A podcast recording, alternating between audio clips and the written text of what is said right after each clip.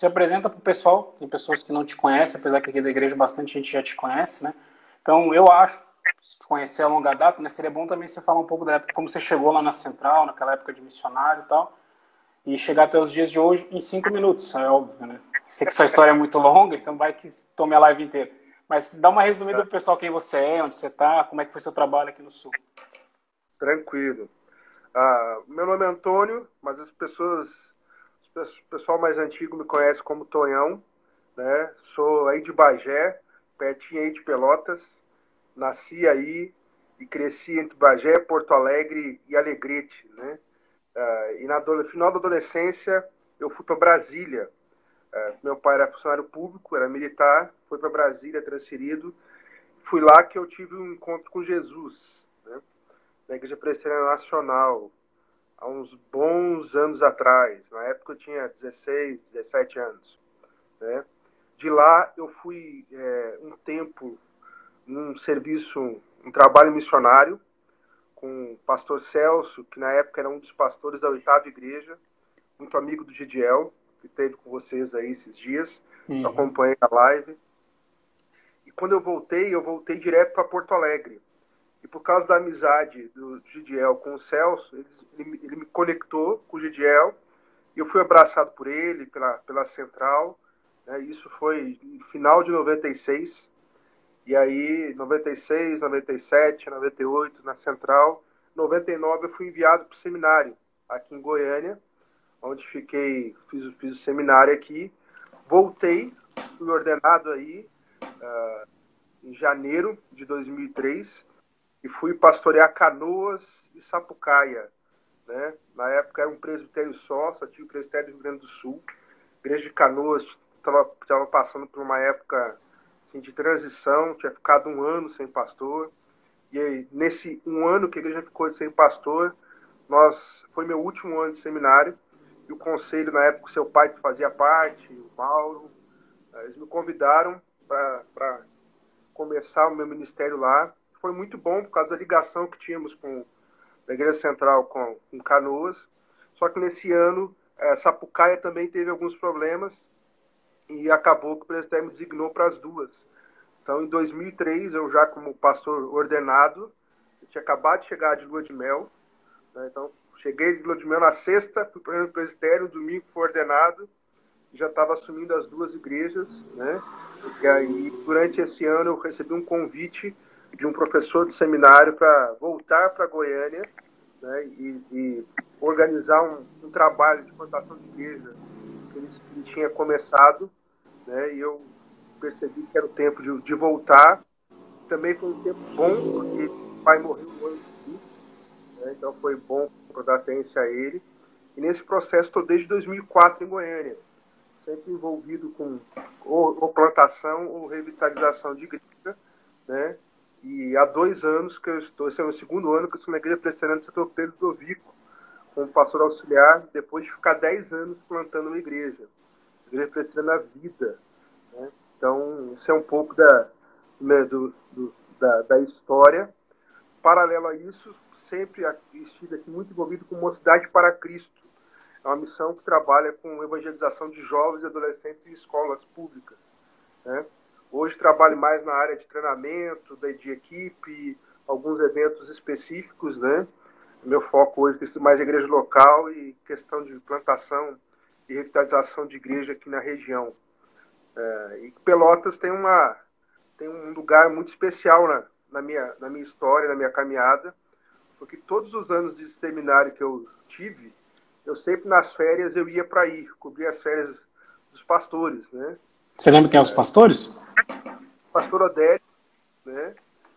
Eu fui sempre cobrir as férias dele, né? E eu, eu peguei o, meu primeiro ano de seminário foi o último ano do pastor Célio. Se não me engano é Célio, que acho que está morando em Florianópolis, né? Uhum. Ah, e aí, aí depois já foi o Odélio, eu sempre cobri as, as férias deles. Então Pelotas, eu sempre passava o mês de janeiro aí em Pelotas, né? Com a Pri, com a galera aí que hoje já está mais para lá tá regulando de idade aí contigo, né? Tá tudo adolescente, menino ainda, tudo guri. Uh, e a gente sempre passou janeiro aí, né? Então foi, uma baita de uma experiência, foi um tempo bom em todos os sentidos. E um dos motivos, né, Tonho, que talvez você voltou também para Goiás é porque a Alice é goiana, é goiana também. Né? Então tem esse também vínculo. Né? Minha esposa é goiana, né? E aí nós voltamos para cá também é, por esse motivo, né? E aí eu já estou aqui desde 2004, né? Desde 2004 nesse processo. E você que tem que vislumbrou assim trabalhar fora do Brasil, trabalhou um tempo aqui em Porto Alegre, uh, trabalha há muitos anos em Goiânia, né? Uh, como é que você vê o Rio Grande do Sul? Como é que você vislumbra assim o trabalho de plantação de igreja? O que, que você vislumbra aqui do Rio Grande do Sul? O Rio Grande do Sul tem grandes desafios, né? Eu acho que um dos grandes desafios, um dos maiores, é você aprender a lidar com a cultura, entender a cultura. Cada lugar tem uma cultura diferente, cada lugar tem uma dinâmica diferente. Ah, e nós aí temos a nossa cultura, que é nossa, né? que é diferente do, do Centro-Oeste, que é diferente do Nordeste, que é diferente do Sudeste, que é diferente de Santa Catarina, do Paraná, apesar da proximidade. São culturas diferentes, né? Ah, e eu creio que é, o primeiro desafio é o plantador e a igreja que estiver plantando perceber isso. Aí é uma cultura diferente como em cada lugar é uma cultura diferente. E a gente precisa aprender a fazer muito isso. John Stott diz que a gente precisa aprender a fazer exegese das, das escrituras e fazer também uma exegese da cultura, né? E esse é um desafio que eu vejo. Aí nós precisamos é, é, de pessoas que saibam fazer essa leitura. Acho que um segundo desafio é pessoas que entendam que é um projeto de longo prazo. Não vai acontecer da noite para o dia, né? é, são realidades diferentes. A igreja, por exemplo, que eu plantei, ela em três anos organizou, se tornou autossuficiente. É uma coisa que, assim, é meio fora da realidade. E aí, em, em outros lugares também. Mas é uma, uma, uma, peculiaridade da região aqui, de Goiânia, né? Então, é, é, é uma, outra, uma outra realidade. E, e essa é, uma, é um desafio que quem for plantar a igreja aí precisa perceber é um projeto de longo prazo. É um projeto de longo prazo. Né? É um projeto onde você vai estar distante das pessoas. É, por exemplo, Porto Alegre, Bagé, onde eu nasci, é mais de 400 quilômetros, quase 500 quilômetros. Então, é longe. Né? É, Porto é, Pelotas, Bagé está a 100 quilômetros. Então, mais ou menos. Mais ou menos isso. Então, as cidades são distantes. Alegrete, onde eu morei três anos, é longe pra caramba. Né? Então, assim, é um estado muito grande, com realidades diferentes, né? E, e nesse processo todo, então, o plantador precisa perceber que ele vai ficar sozinho um tempo, né? Que é diferente, por exemplo, aqui em Goiânia nós somos hoje seis presbitérios. São mais de 80 igrejas presbiterianas. Seis barra com presbiterianos, seis barra, com, com pastores. Você anda sozinho se você quiser, né? aí muitas vezes você não tem essa opção. Você vai andar sozinho porque nós não tem companheiros de caminhada. E isso para o plantador é algo que é, ele muito, né? Que naturalmente, é, quando você vai começar a plantar uma igreja, geralmente é você, sua família ou um pequeno grupo base. Essa questão de estar só é muito forte. Então, o plantador precisa ter essa noção também. Né? É, hoje, hoje, Pelotas mesmo, num raio de 200 quilômetros, nós somos a única igreja organizada. Você tem um ah, trabalho, é, você tem um trabalho missionário em Rio Grande, você tem um trabalho missionário em Bagé, mas igrejas organizadas é a capital. Ou você vai até Santa Maria, que dá 260 quilômetros, 270 quilômetros. Então, é, é um raio assim, é uma realidade muito diferente. É muito diferente. E aí, por exemplo, por muitos anos, eu acho que eu, foi isso, com certeza foi uma falha da IPB de não preparar os seus obreiros melhores. Aí mandava às vezes um cara do Nordeste para enfrentar o frio aí. Bah, o cara vai para Pelotas, por exemplo, que é úmido pra caramba. Vai para Bagé, bate o vento vinuano aí nesse nosso sul, do Rio Grande do Sul. Caramba, o cara não aguenta. O cara treme mesmo, né? E ao mesmo tempo no verão faz 42. Então você tem todas as estações bem definidas né? Que, e isso afeta também, né? Às vezes, e muito, por muito tempo foi uma prática da Junta de Missões né, que foi quem mais investiu é, pesado aí no Rio Grande do Sul.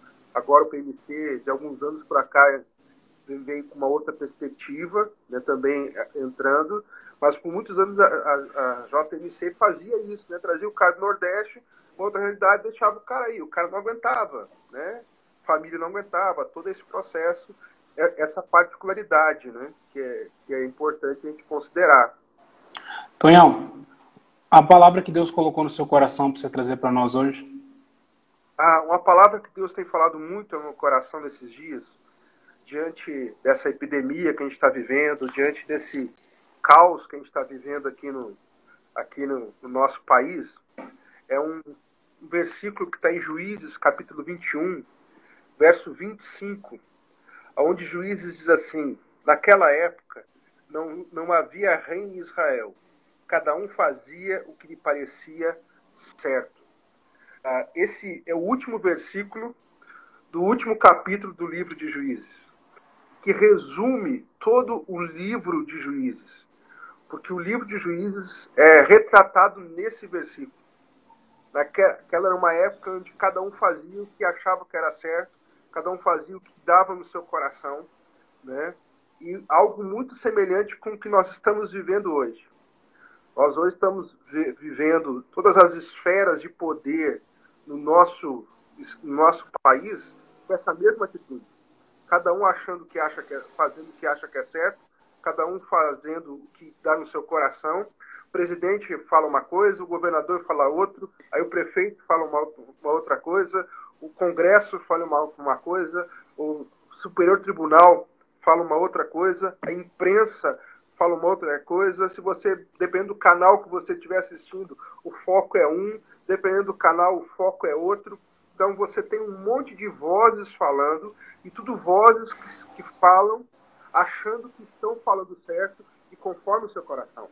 Então o livro de Juízes ele é muito pertinente para a gente estar tá percebendo nesses dias. Porque o grande risco que nós corremos como povo de Deus é acharmos que também temos que ter essa mesma postura. O livro de Juízes nos mostra esse ciclo, né? Do povo fazendo o que dava no seu coração, o povo se contaminava com as nações ao seu redor, Deus mandava o juízo dele sobre, sobre o povo, aí o povo clamava misericórdia, Deus derramava da sua graça e enviava um juiz, o juiz libertava o povo, o povo vivia fiel ao Senhor e firme com o Senhor enquanto o juiz estava vivo, aí o juiz morria, voltava o mesmo ciclo. E isso inúmeras vezes no livro de Juízes nós percebemos isso. E em todas elas você vê a graça de Deus intervindo na história do povo dele. Não tem como a gente olhar para o livro de Juízes e não olhar para e perceber a graça de Deus agindo no seu povo. E esse é um, é um texto que tem falado muito no meu coração. Ele traz pelo menos três alertas que eu queria que a gente estivesse guardando o primeiro deles é o perigo de a gente ser guiado pelo nosso coração. O livro de Juízes nos fala disso. É muito perigoso quando a gente é guiado somente pelo nosso coração. Toda a escritura a gente vê isso. O foco de Deus é transformar corações. A transformação do evangelho começa a partir de um coração transformado. Tanto é que quando Jesus é confrontado pelos fariseus, por que, seus discípulos comiam sem lavar as mãos, ele diz: oh, não me preocupe com isso. Minha preocupação é, que eles, é o que sai da boca deles, porque o que sai da boca deles vem do coração. Então, o primeiro alerta que eu queria deixar a partir desse texto, a partir desse versículo, é o perigo de nós sermos guiados pelo nosso coração. Nós estamos vendo o que está acontecendo no nosso país. Pessoas sendo guiadas pelo seu coração e cada um fazendo o que acha que dá certo. E o caos está imperando no nosso meio. Segunda coisa que eu queria lembrar e deixar para o nosso coração é que, em meio a todo esse processo, a gente não pode perceber a graça, não pode esquecer de perceber que a graça de Deus está sendo derramada sobre nós. No livro de Juízes, mesmo com toda essa postura do, do povo de Israel, mesmo com toda essa dinâmica, nunca a graça de Deus saiu deles. A gente não pode perder isso de vista. A graça de Deus sendo derramada sobre nós mesmo em meio a todo esse processo. A gente não pode perder este vista. A graça de Deus está sendo derramada sobre nós. Deus está nos dando uma oportunidade ímpar nos nossos dias. A oportunidade de poder sair das nossas paredes, existem igrejas de norte a sul, de leste a oeste do Brasil, pensando em termos de igrejas presbiterianas, que foram sim, expulsas de dentro dos seus templos. Até aquelas que não conseguiam olhar para fora foram expulsas de dentro do seu templo, porque a maioria das igrejas não podem cultuar, aí teve que correr para a internet, teve que usar as mídias sociais, e nesse processo, quando cai na rede, a gente não sabe aonde que alcança, né? Isso multiplica demais. Então, esse é um momento ímpar, e a gente não pode é, esquecer que a graça de Deus está no meio de tudo isso. E a gente vai perceber isso. Mas a terceira coisa que eu queria deixar para nós é que também é o momento a gente clamar misericórdia do Senhor. Hum. Toda vez que o povo de Israel clamou a misericórdia do Senhor, percebeu a realidade que eles estavam, se arrependeu dos seus pecados e clamou a misericórdia e a graça, Deus derramou da sua misericórdia, da sua graça sobre o seu povo. E essa é uma terceira coisa que eu queria que a gente guardasse no nosso coração. É muita gente clamar a misericórdia do Senhor. É muita gente clamar diante de Deus, Deus tem misericórdia da minha vida, tem misericórdia da minha família, tem misericórdia da nossa nação, tem misericórdia do meu estado, né? Que o Senhor ouve, né? Eu queria que essa palavra é, tocasse no nosso coração e nos lembrasse disso, né? Do perigo que é a gente seguir o nosso próprio coração, o risco que a gente corre de, no meio de todo esse processo, não perceber a graça de Deus. E também é, perdemos a oportunidade de clamarmos, não só pelas nossas vidas, mas pela nossa nação, pelo nosso estado e pela nossa cidade. Essa é a palavra que eu queria compartilhar com vocês, algo que tem me desafiado nesses dias, quietado o coração. É. Esses dias a gente estava com o Dani, filho do Giel, e ele compartilhou algo muito interessante com os jovens, dizendo assim que nós vamos voltar a uma normalidade. Nós não vamos voltar ao que nós tínhamos antes, mas nós vamos voltar a uma normalidade. Você concorda com ele? Concordo. Ah, aquele tudo que a gente viveu até do, fevereiro de 2020 acabou. Agora é uma outra realidade que a gente vai viver, que a gente não sabe muito bem como é que vai ser, mas é uma outra realidade. Por exemplo, se a gente for olhar muitas empresas tiveram que trabalhar em home office. E muitas estão percebendo que foi muito mais produtivo para a empresa trabalhar em home office. Então, essa realidade vai mudar em muitas empresas. Essa realidade do, do virtual, do presencial, vai mudar também. Isso cada vez mais vai estar presente, essa questão do virtual. Não tem como a gente escapar disso. Né? Então, assim, isso vai mudar. O Dani está certo mesmo. A gente não sabe como que vai ser. A gente não vai, não vai ser o mesmo normal. Quando a gente sair totalmente da quarentena, a gente puder voltar, a gente não vai, não, não vai ser o mesmo normal. 2020, é, que aconteceu até janeiro, fevereiro de 2020, mais ou menos, acabou. Agora é uma outra realidade, né? com outros desdobramentos. E a gente precisa estar sensível àquilo que Deus está tá fazendo, né?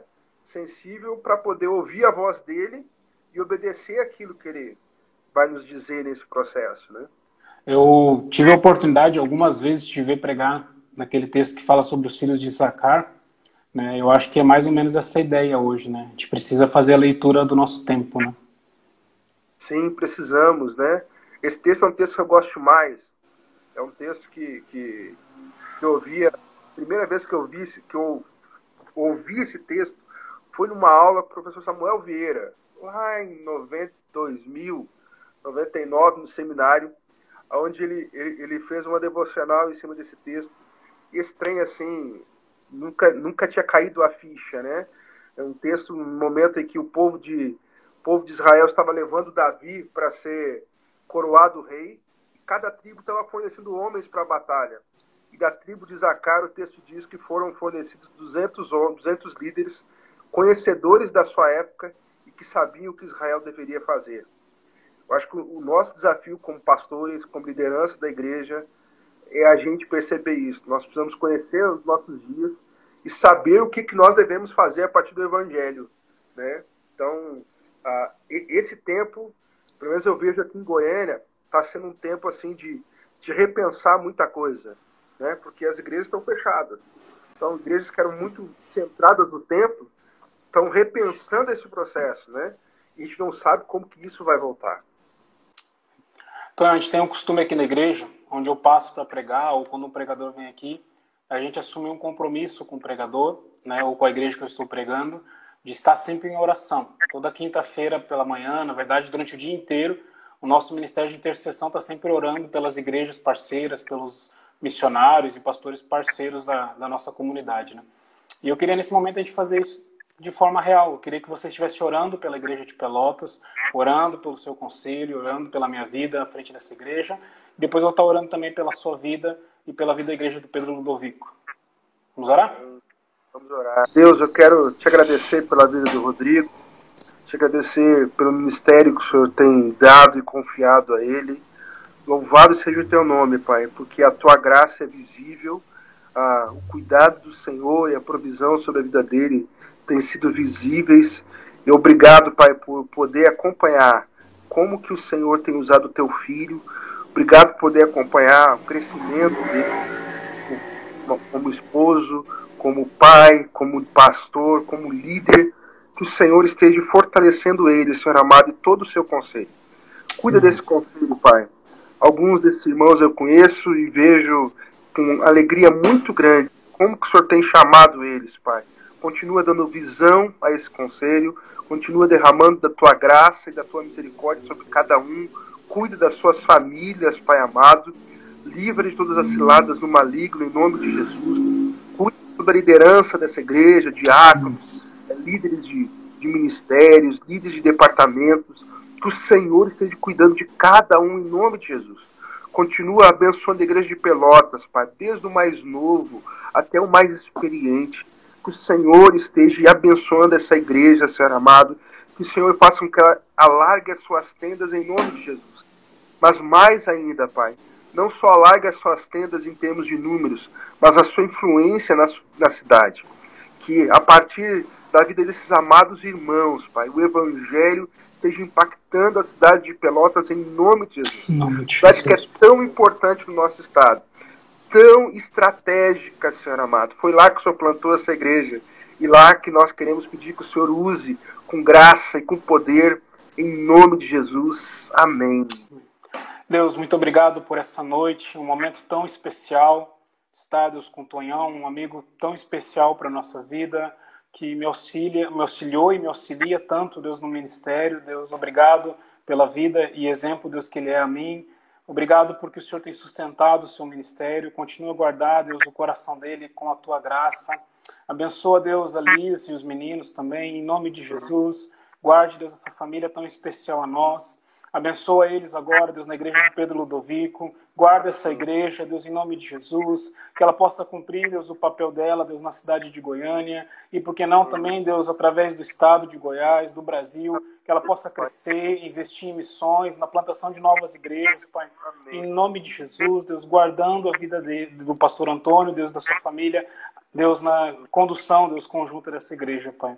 Abençoa cada um que está, Deus, ouvindo a live, Deus, nessa noite. Deus, em nome de Jesus, guarda os seus lares, as suas casas, derrama do teu Espírito Santo, Deus, sobre a vida de cada um, para que possam, Deus, nesse tempo de reclusão, como foi bem lembrado, Deus, nessa noite, que a gente não venha esquecer, Deus, da manifestação da tua graça.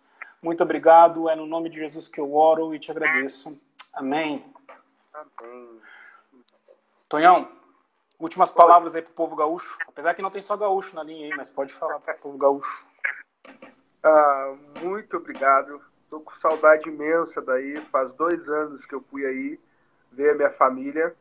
Ah, não pude ir em Pelotas, estive em Bagé aí do lado. Mas em janeiro estou programando tirar uns dias, passar um mês por aí. É, quero ver se dá uma chegada aí para rever os amigos, né, rever essa cidade. Um abraço a vocês. Deus continue usando essa igreja, né, que está num lugar tão estratégico para quem não é, não é de Pelotas, é bom saber. Pelotas tem mais ou menos, hoje está com 500 mil habitantes? Pouco menos, mas é esperando isso. Quase 500 mil habitantes, tem um, duas faculdades de medicina, Universidade Federal, Instituto Federal, é um polo uh, acadêmico fortíssimo, né? então um lugar estratégico. Né? E meu desejo, minha oração é que Deus continue usando vocês aí como como influenciadores nessa cidade em nome de Jesus. Amém. Tonhão, obrigado por ter estado com a gente, participar com a gente né, nessa noite. Deus abençoe a sua vida muito, né? E estamos aí para comer churrasco, tomar chimarrão juntos. Só tem, só tem que fazer essa ponte aérea aí, Goiânia-Pelotas só. Com certeza. Ou de repente a gente, marca, a gente, marca, na casa do pai lá em, lá em Porto Alegre. É, dá, rapaz, é bom que dá para ir na casa, na casa do seu pai, do seu sogro, do Rafa. É. Né? E depois essa pelota para comer a carne aí também na frente. É. Tá bom, Tonhão? Muito obrigado por você ter assistido a live. Deus guarde o seu coração, guarde a sua vida. A Igreja Presidente de Pelotas está tentando, nesse momento de pandemia, de reclusão, está sempre na sua casa. Então, muito obrigado por nos receber. Esse projeto, Parceiros no Reino, uh, tem caminhado com pastores, amigos da nossa comunidade. Deus, ele continua sendo o mesmo ontem, o mesmo hoje, vai ser para todos sempre. Ele está no controle. Nada fugiu das mãos dele. Então, descansa o teu coração, descansa bem firme o teu coração no Senhor, tá bom? Os laços do amor do crucificado. Até a próxima. Tchau, tchau, Tonhão. Tchau, tchau.